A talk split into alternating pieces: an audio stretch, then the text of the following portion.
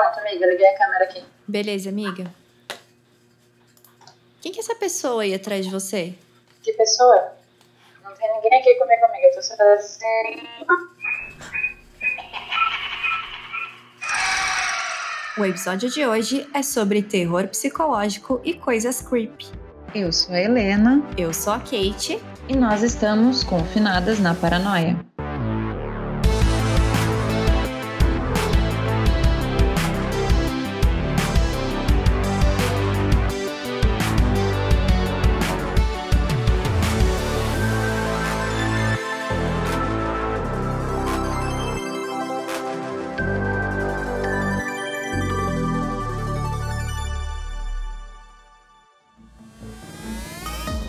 Vale lembrar que o objetivo do podcast Confinadas na Paranoia é gerar conteúdo de entretenimento e reflexão.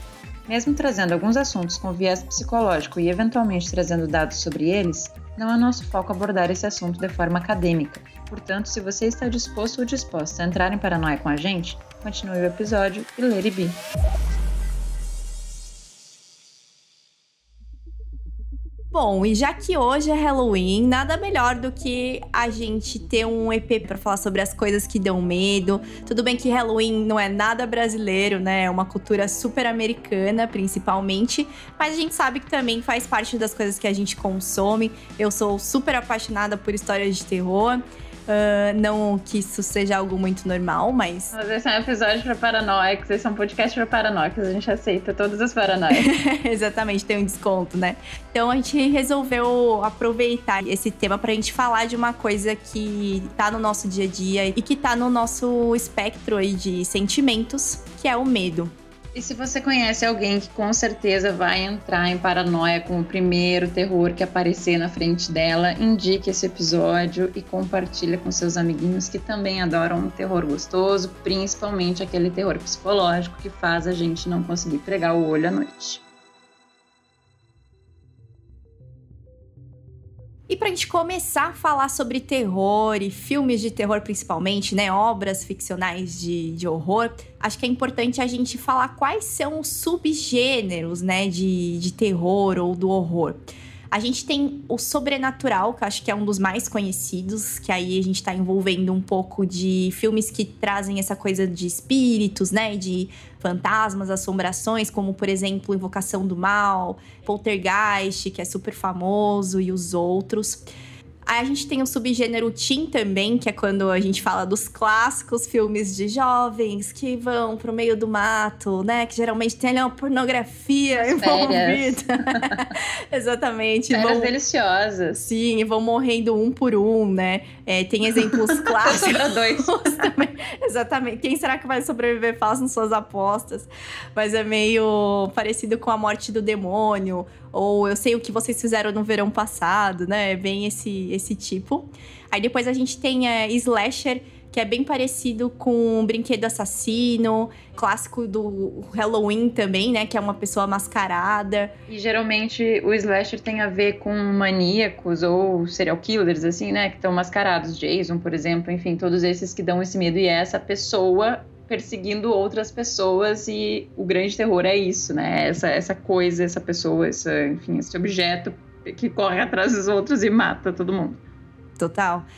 Aí a gente também tem o gore, que é bastante conhecido. E eu acho que tem um que representa muito bem o gore, que é a centopeia humana, né? Que socorro! Uhum. É uma sensação de né, nojo, um asco, assim, que te dá, ao mesmo tempo mistura um, um sentimento de dor e medo, né? Umas coisas bem absurdas, É um assim. terror bem físico, né? Bem físico, exatamente.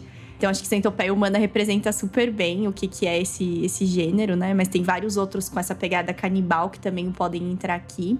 Ah, depois a gente tem o clássico thriller, que aí entra clássicos que são bem queridinhos desse gênero, que é o Psicose, por exemplo, e vários outros aí do Hitchcock, Silêncio dos Inocentes, por exemplo, que são esses filmes é, PB que geram esse suspense grande, né? Uhum, a trilha é muito forte, né?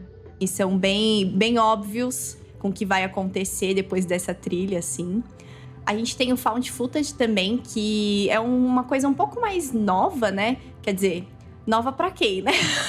É, a Bruxa de Blair, se não me engano, já tinha essa pegada, né? Aham. Uhum. Pra quem nasceu depois dos anos 2000, talvez seja um pouco, né, é, novo, mas a, a Bruxa de Blair tem essa pegada, como você disse, Atividade Paranormal 1, 2, 3, 4, enfim, também tem essa mesma vibe, que é como se a pessoa estivesse filmando o que tá acontecendo, né? Você vê todo o terror e todo o filme é, pela visão da, da câmera ali. Bem caseiro, né? Bem indie, a gente pode dizer Bem assim. Bem indie alternativo. Exatamente. Filme sem orçamento. Exato. Aí, fora isso, a gente tem o Trash, que aí. Sharknado, Ataque dos Tomates Assassinos e todos esses. A Mosca. Tudo aquilo que chega a ser uma comédia. Exato. Uhum. Que é escrachado, com efeitos escrachados, né? Os anos 90 era bem conhecido por produzir esses filmes de terror mais trash, assim, e fazer bastante sucesso no cinema. E por último, e mais importante aqui para o nosso papo de hoje, é o terror psicológico, né? Que esse sim deixa a gente na noia e a gente vai citar um pouquinho mais, com mais profundidade, alguns exemplos, né? Mas só para vocês terem uma noção do que, que a gente está falando quando fala de terror psicológico, são filmes como, por exemplo, Donnie Darko, é, O Bebê de Rosemary, que você não sabe direito o que tá acontecendo. Será que o que eu tô entendendo é isso mesmo ou não? Será que é coisa da cabeça do personagem ou não é, né? Mais ou menos nesse sentido.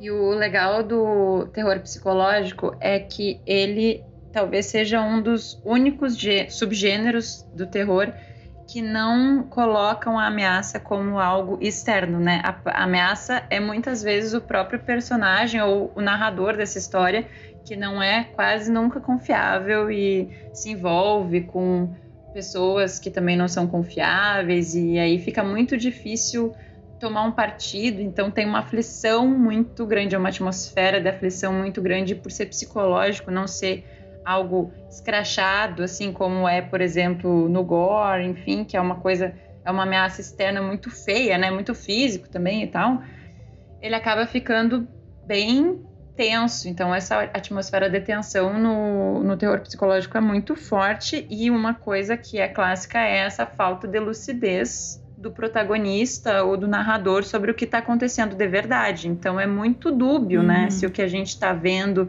é realmente a história como ela é ou se é uma visão distorcida desse personagem que já pode estar tá passando por um quadro de paranoia e loucura. Tem tudo a ver com podcast, porque talvez seja o gênero mais paranoico e de falar desse mundo interno de todos os outros, de todos os subgêneros do terror. E aí a gente tem também pessoas que classificam, né, esse terror mais psicológico como um tipo de pós-horror, né? Então, ah, depois de um determinado período, uh, esses filmes começaram a ficar mais populares, né? Começaram a ir para o cinema, como e assim disparar em, em, bilheteria, né? Começaram a fazer sucesso de verdade e de certa forma são filmes indie, né? Então tem gente que classifica essa era, assim, que a gente tá vivendo com esse boom dos filmes psicológicos como pós-horror, mas nem todo mundo concorda, tá? É um tema um pouco polêmico, aí vai de você, como que você Amigos. quer chamar exatamente. Mas hoje aqui a gente vai chamar de terror psicológico, que acho que fica mais claro, né, para todo mundo.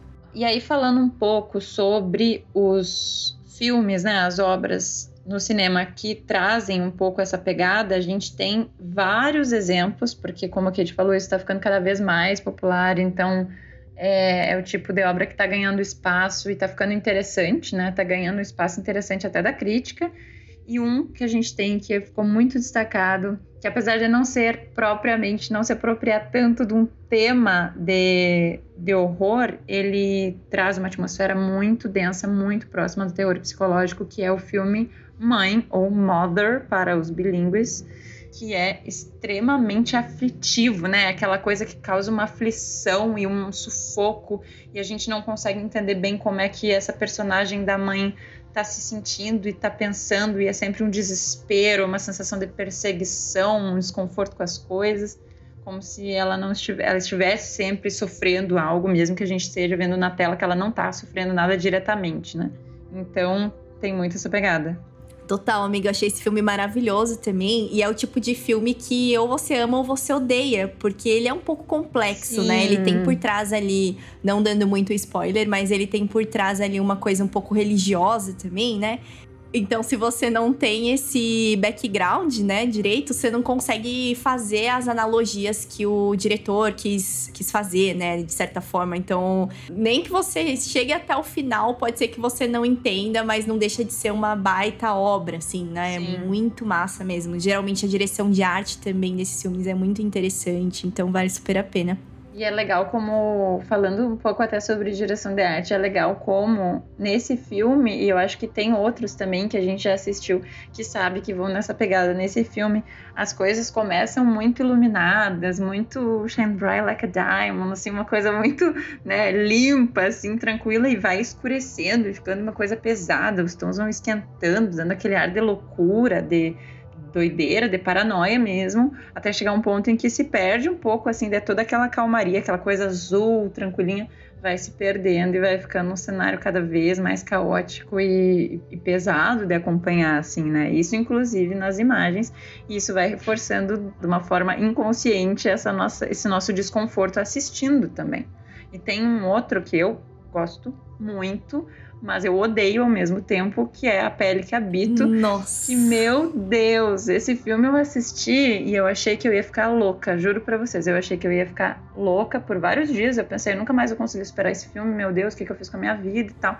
Porque é um filme sufocante, horroroso, meu Total. Deus! E é uma coisa assim sem tradução, né? É um, é um desespero, é uma coisa feia, assim, credo. Eu acho que é um filme que consegue te imergir tanto, né? Que você consegue se colocar na posição ali do personagem principal, né? Que você fica, Sim. meu Deus, acho que depois você termina o filme, você fica o filme inteiro com essa aflição. E quando você termina o filme, você ainda fica remoendo aquilo, porque você imaginou de certa forma, né? E se aquilo tivesse acontecido comigo. Muito horrível. Meu Deus, é bizarro. Sério, gente, é um filme extremamente impactante. Eu até abriria aqui um, um certo disclaimer para que se você tem estômago, é. você assiste. Mas se você é facilmente impactado, acho que é melhor você passar esse porque é bem pesado mesmo. É bem pesado. Eu não recomendo ele, assim, a não ser que sejam para pessoas como tu comentou que tenham muito estômago e não se importem muito de assistir esse tipo de coisa, assim, porque apesar dele não ser uma coisa difícil de olhar, assim, né? De manter o olho na tela, a ideia que ele passa é horrível, é tremenda. E tem tanto que quando eu assisti, eu me lembro que eu fiquei muito mal e eu não sabia exatamente por quê, porque não tinha um elemento que eu pudesse culpar diretamente, sabe? Essa cena ou aquela cena. A construção toda do filme foi muito pesada para mim. E aí eu pesquisei, eu lembro que eu li uma matéria, acho que foi do Omelete até, que eles falavam que o Almodóvar, diretor desse filme, Pedro Almodóvar, tinha falado que ele queria fazer um terror sem gritos e nem sustos. E foi exatamente o que ele fez. Ele conseguiu. Parabéns ao Moldova por ter me deixado louca é por no mínimo uns três dias. Porque eu lembro que eu fiquei chocada. Sei lá, se a gente pudesse dar uma nota, assim, né, entre todos que a gente lembrou, assim, desse gênero e que a gente achou bacana trazer aqui, acho que esse tá no level, né, máximo, assim. Acho que é o mais pesado de todos, assim, com certeza. Total. E o curioso do teor psicológico é que a gente, já que a gente tá em clima de Halloween mesmo, é que não é o tipo de coisa que parece horrível, né? E se a gente fosse se fantasiar das pessoas, se fantasiar de uma pessoa normal, isso que é bizarro, porque não é como um massacre da serra elétrica, alguma coisa assim, que tem aquele estereótipo da coisa horrorosa. Não, mas é uma coisa tão feia que seria digna de uma fantasia de terror. Porque, meu Deus. Exatamente. Tem um outro que eu acho interessante também, que é de 2016, né? Não é tão velho, mas também não é tão recente, que é A Bruxa que fez bastante sucesso nos cinemas também.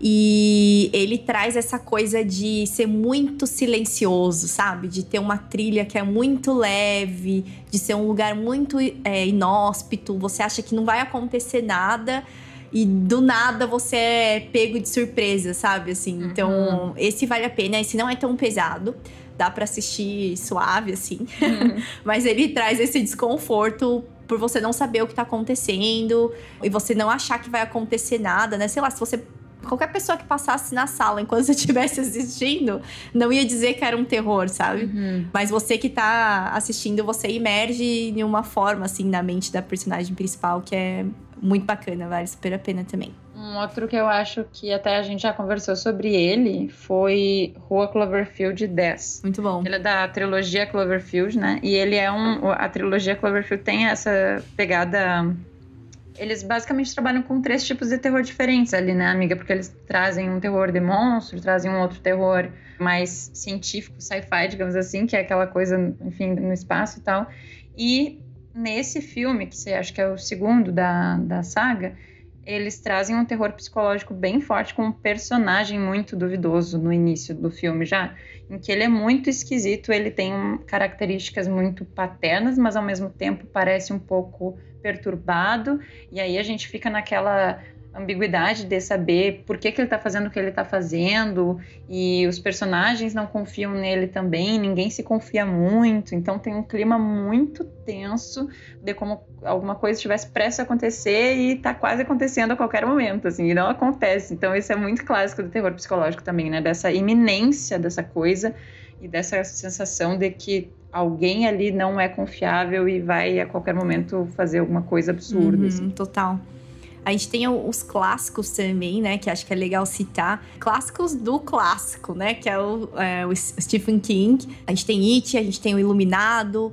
Que aí, né, para quem é de livro, também dá para ler, para quem é de filme também dá para assistir. It até recentemente teve um, uma nova versão, né, que tá bem bacana, com atores bem bacanas.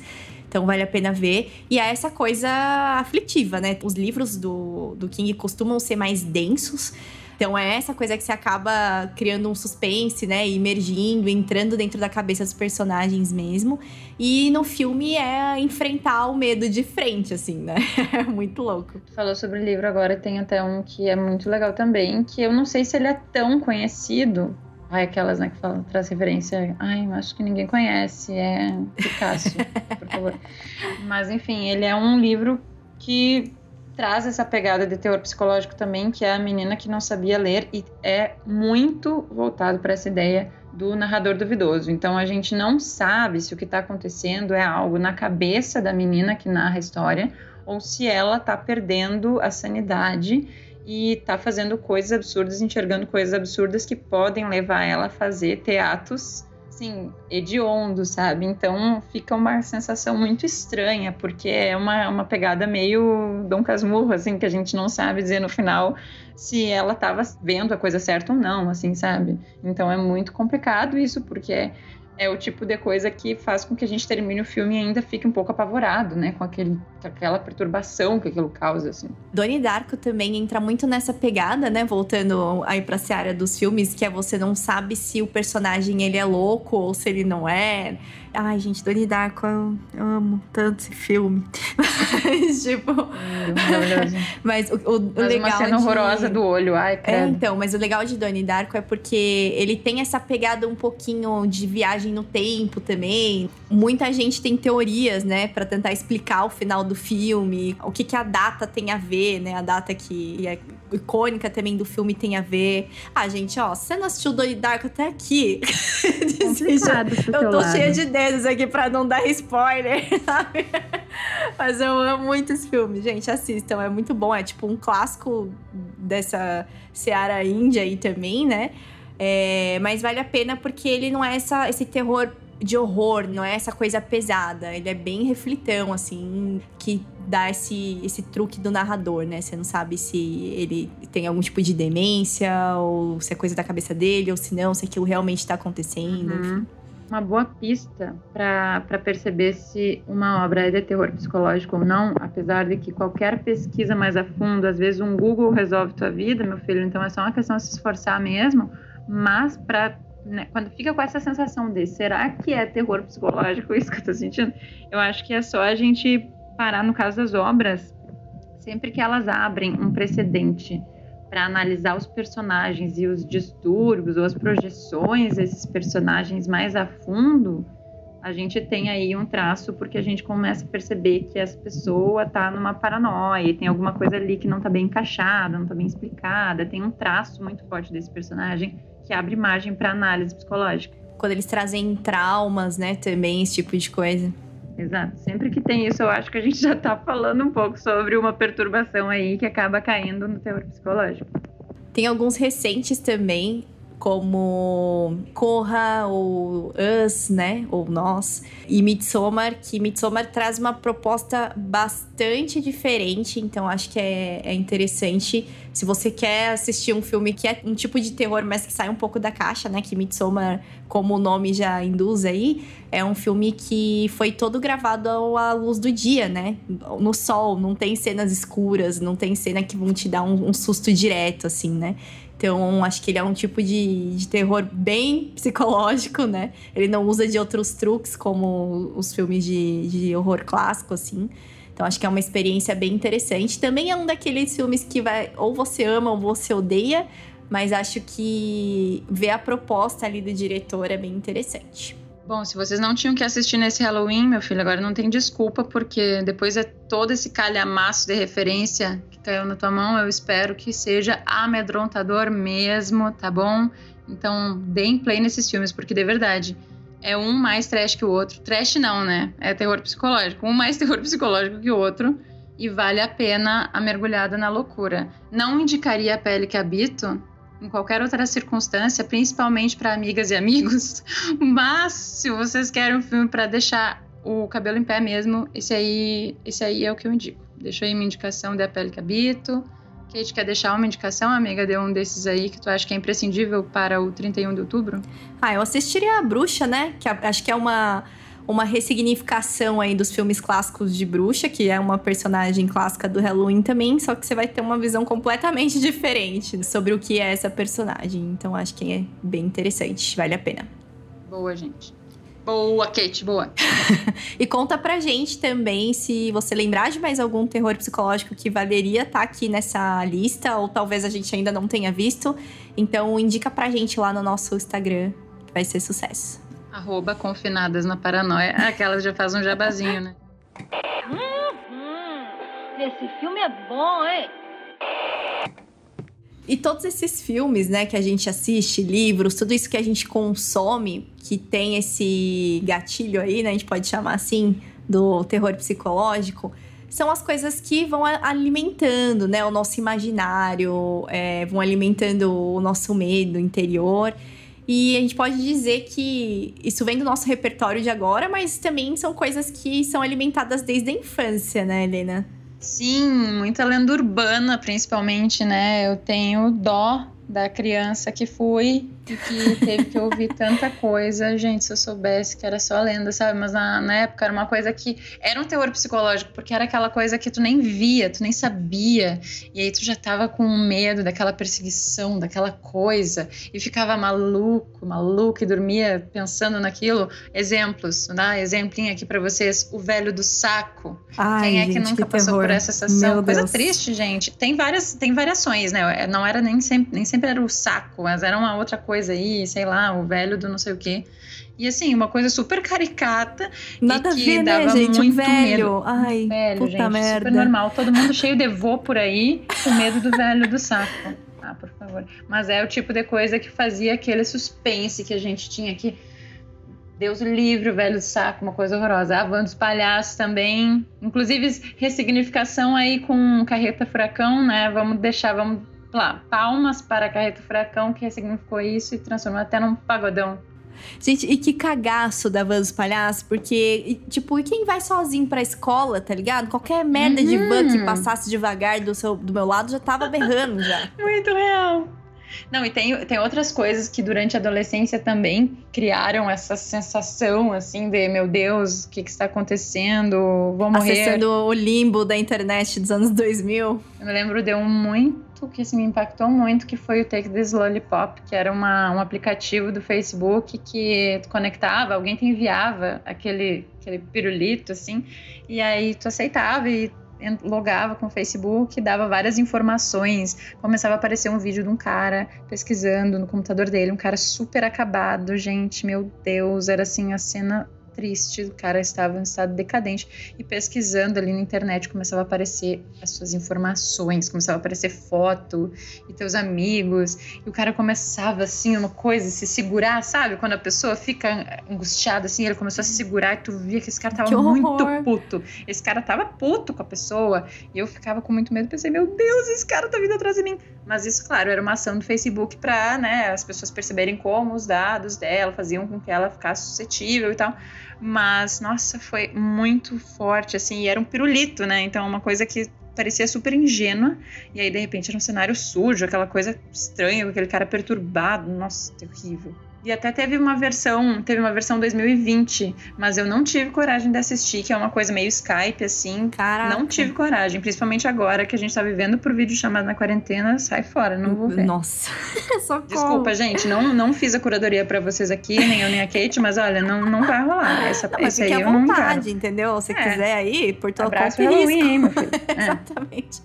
Não, e tem o clássico assustador.com. Nossa, Sim. cada dia uma, uma menina sem pé diferente ali. Você é louco.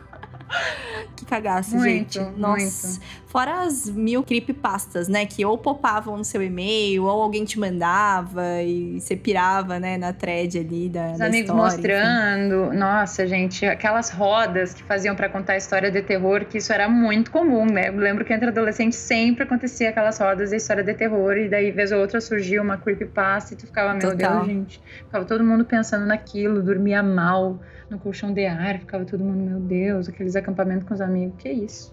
E esse é um ponto importante, que é quando a gente começa a trazer a paranoia dessas histórias, né? Dessas supostas ficções ou é, invenções aí do, do coletivo, né? Imaginário.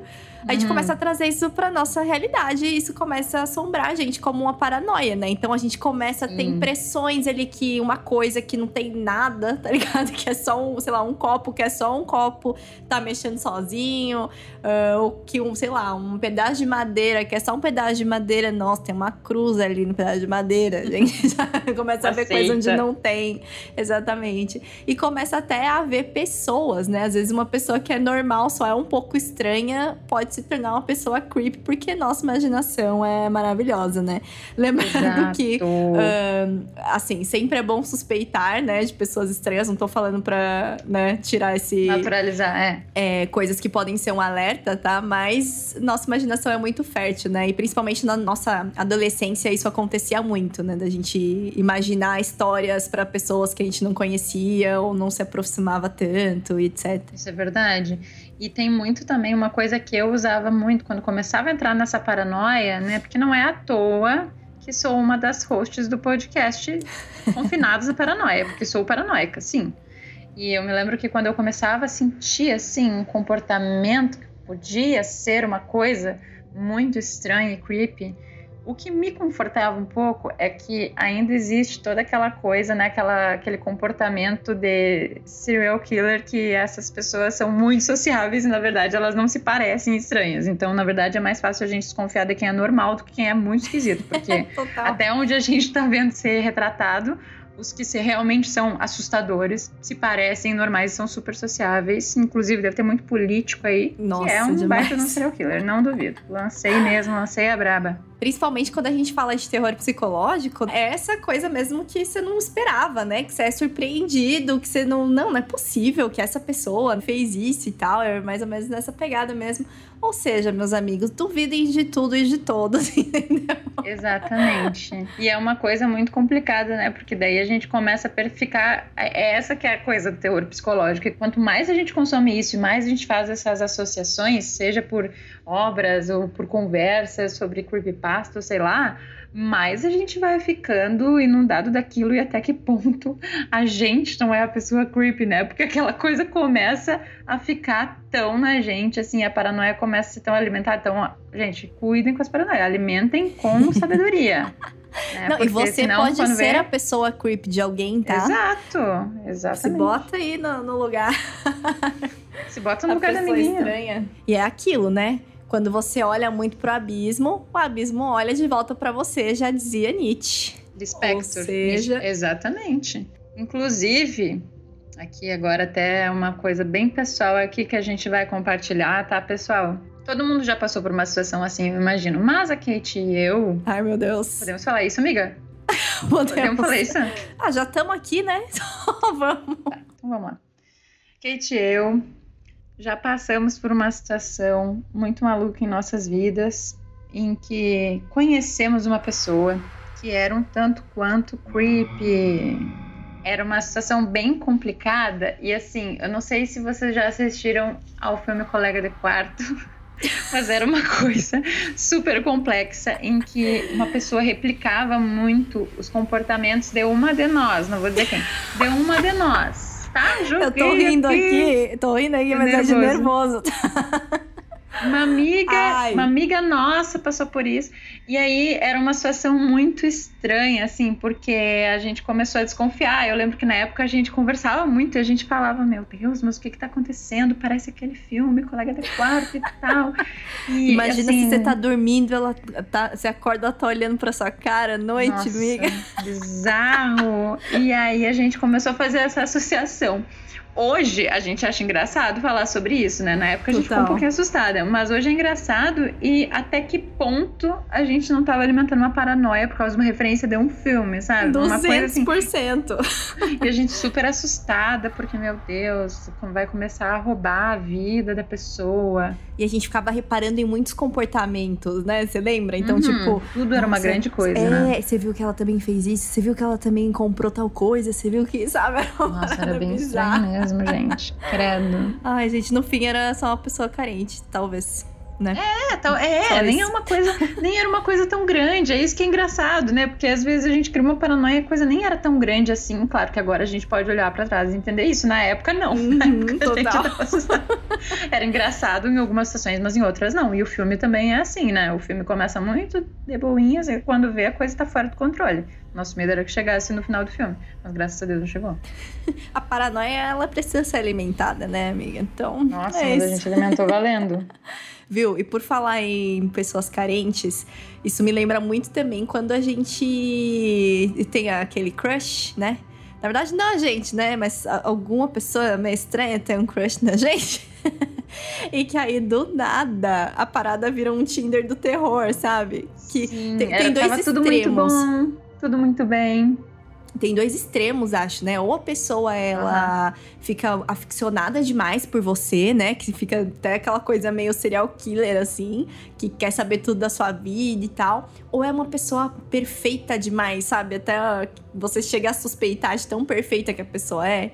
Dexter. Nossa, pra uhum. mim já é o Crush Creeps aí, socorro. Total, muito. É, o negócio é o mediano mesmo, gente. Tem que se apaixonar pela pessoa mediana, entendeu?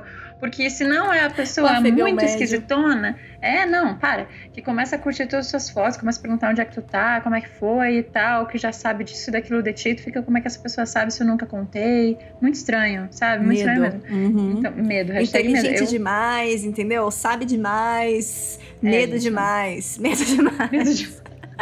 Não, é, eu acho que isso aí é, é, essa do, do crush creep realmente é um assunto recorrente entre jovens, né? Galera da juventude aí que tá no flerte, que tá na paquera, e é uma coisa bem esquisita mesmo, deixa a gente desconfortável. Eu já fiquei super, super desconfortável com uma situação aconteceu. Eu fiquei, meu Deus, gente, mas o que que está. Sabe, por que que eu, por que que eu deixei isso chegar aqui? Eu já comecei a imaginar, né, que ia virar um filme e tal, iam falar sobre o meu caso. Uma situação bem complicada. Não, e pior agora, né, que tá na moda essas coisas de documentário de serial killer, né? Sim! Eu sou viciada, assim, tipo, eu gosto de assistir para ver até o limite que as pessoas vão, sabe? Mas acho que é muito bizarro também essa cultura que a gente tem de consumir coisas que acabam evidenciando muito o agressor, sabe? Acho bem, uhum. bem tenso. Mas é muito disso, né? A gente começa a assistir essas coisas, começa a ficar paranoiada com tudo, tudo. Exatamente. tipo, ai meu Deus, exatamente. né? O que, que esse cara pode fazer? Eu vou ficar sozinha aqui com esse cara. É, mas é, é melhor dar uma de escoteiro e estar tá sempre alerta do que ficar dormindo no ponto, né, gente? Pelo amor de Deus. Vamos, vamos se ligar também. A gente tem que estar. Tá, eu prefiro Por ficar favor, ligada é, e mostrar que eu não tô pra brincadeira do que mosquear. Aí também comigo não vai rolar. Mas é isso, né? A gente acaba fazendo grandes paranoias e essa todo esse repertório de historinhas que vão surgindo desde quando a gente é pequeno até quando a gente vai crescendo e aí vai conversando lá com os nossos amigos teenagers e aí depois vem os filmes e a gente vira pessoas que ficam assistindo filme daquele gênero para levar uns cagaços, porque a vida adulta já não é suficiente para todos os cagaços da vida adulta já não são suficientes mais, a gente tem que ver um filme para ficar com medo e adrenalina subir. E aí a gente vai alimentando esse repertório até ficar um maluco mesmo.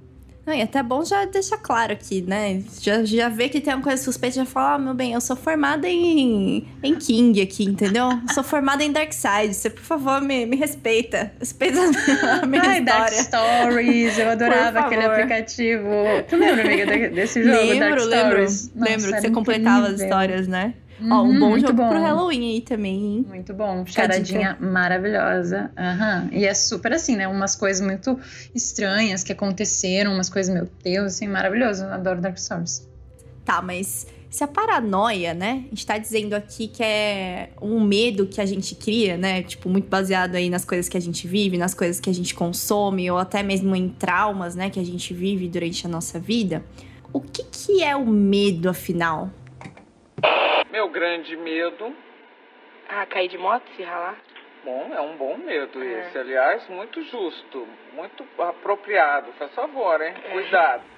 E por que que a gente sente tanto medo dessas coisas, quanto de coisas que são, né, super feias ou sangrentas, ou essa coisa sobrenatural que tá fora do nosso controle? Por que que esse descontrole, ou essa paranoia, ou essa tensão nos assustam tanto quanto essas outras coisas que, entre aspas, têm mais motivo para serem assustadoras, né? São é, claramente assustadoras. E aí, pra gente explicar um pouco o que, que é o medo, né? A gente associa coisas e sentimentos ruins no decorrer da nossa vida, né? A gente acaba acumulando experiências que podem gerar esse tipo de sentimento. E essas memórias, quando elas são ativadas, elas geram algumas reações na gente. E aí, especificamente aqui, a gente tá falando do medo. né? E acho que é importante falar também que quando a gente associa uma situação a um sentimento de risco extremo, pode ser que o medo ele até se desenvolva a ponto de se transformar em uma fobia, que é algo muito mais sério, que é até dividido em alguns tipos, que existem tratamentos, né, para fobia, que às vezes as pessoas até se paralisam quando estão de frente daquela coisa ou daquela situação. A gente não vai se aprofundar tanto nesse campo das fobias, é, a gente quer mais falar do- dos medos que são mais comuns, assim, para nós, mas até dentro desses medos comuns a gente pode dividir em dois tipos ou dois blocos, né, Helena?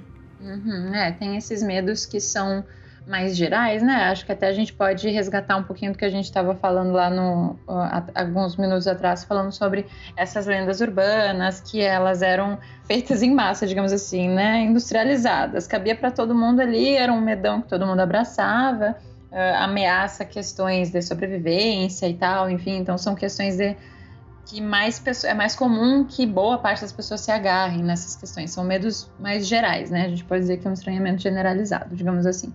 É, e aí, esses medos, né, que são mais comuns, acho que você tocou num ponto bacana aí, que é sobre a sobrevivência, né? O medo a gente Uhum. encara muitas vezes como algo ruim, mas a origem do medo, né, lá atrás, foi o que fez com que nós, como espécie, sobrevivêssemos até aqui, porque a gente conseguia identificar o perigo, né? Ele é como um alerta dentro da, da nossa cabeça, assim. Então, é, essa coisa dos medos comuns, ela não é só algo ruim, né? Pode ser algo que. Para proteger, né, a própria vida. Exato, exatamente.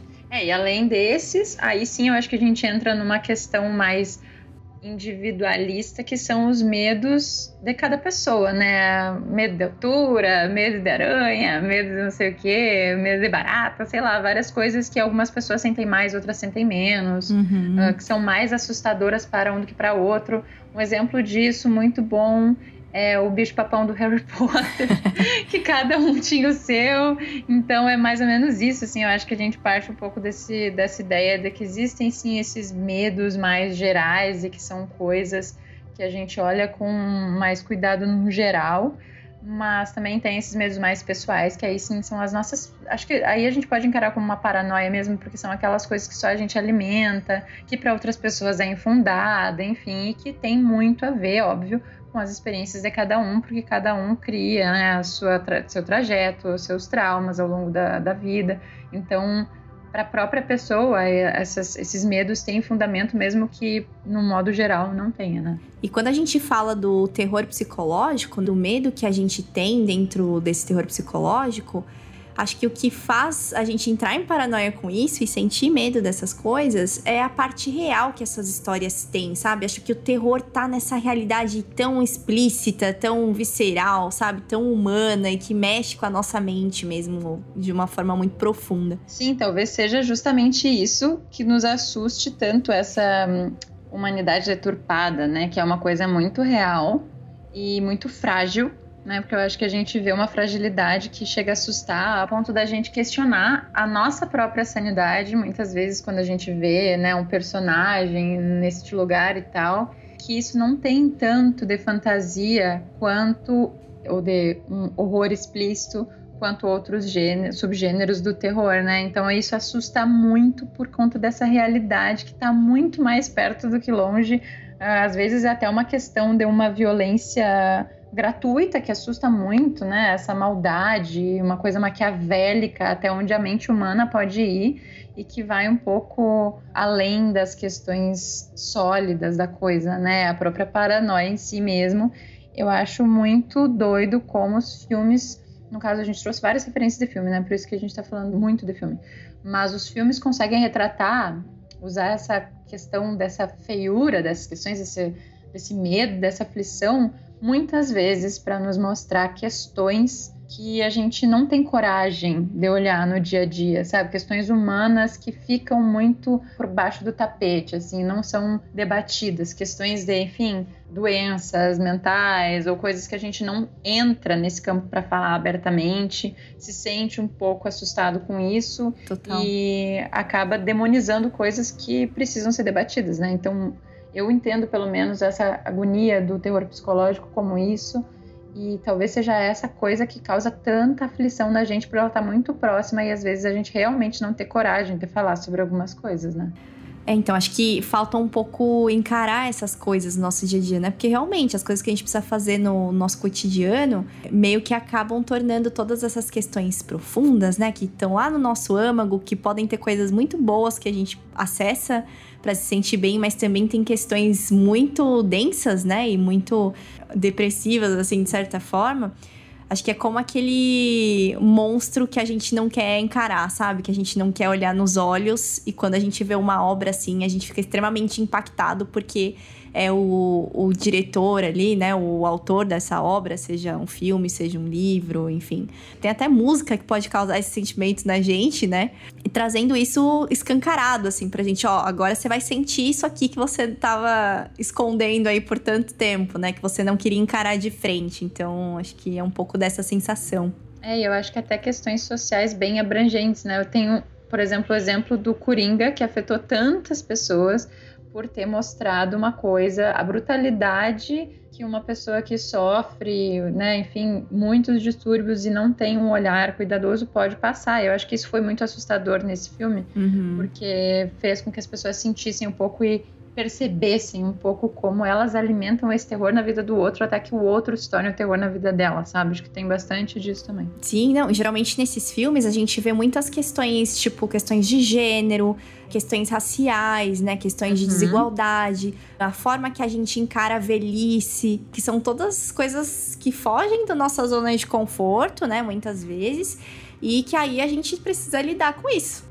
Exato. Então, muitas vezes a realidade pode ter mais de terror do que a ficção, né? No fim das Exatamente. contas. Exatamente. Talvez a gente só tenha que aceitar muitas questões que são pesadas mesmo na humanidade e olhar com atenção, claro, que entendendo, né, o limite de cada um para olhar para essas questões. Tem coisas que realmente são gatilhos e podem ser situações que não são legais né? A gente não precisa se forçar em encarar coisas. Sim. Mas também é importante a gente reconhecer como que isso fala sobre a gente, como que essa essas obras, como é que esse susto ou essa aflição pode ser o reflexo de uma sociedade doente, né? De uma sociedade que se perdeu em alguns sentidos.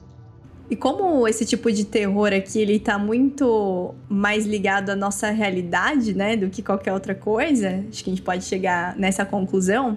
Então, o importante aqui é que você seja o último personagem a sobreviver no final do filme, não é mesmo? Exatamente.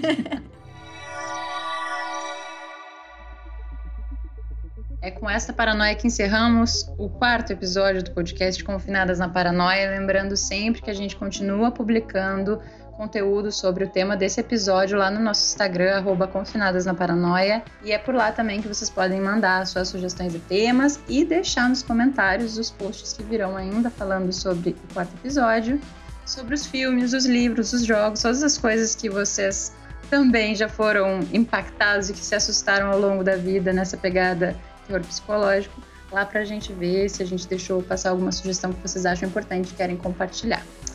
Então é isso. Tchau, tchau, pessoal. Um bom Halloween para você e não se assuste tanto com as suas paranoias. Até a próxima.